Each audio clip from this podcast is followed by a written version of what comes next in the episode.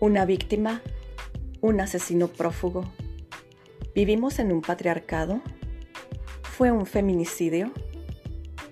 ¿El aborto es seguro si se legaliza?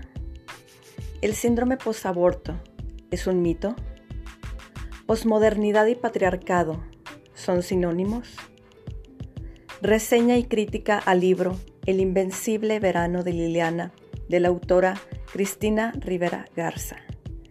Lo podrás leer también en mi blog Tu nombre y las cosas Blogspot.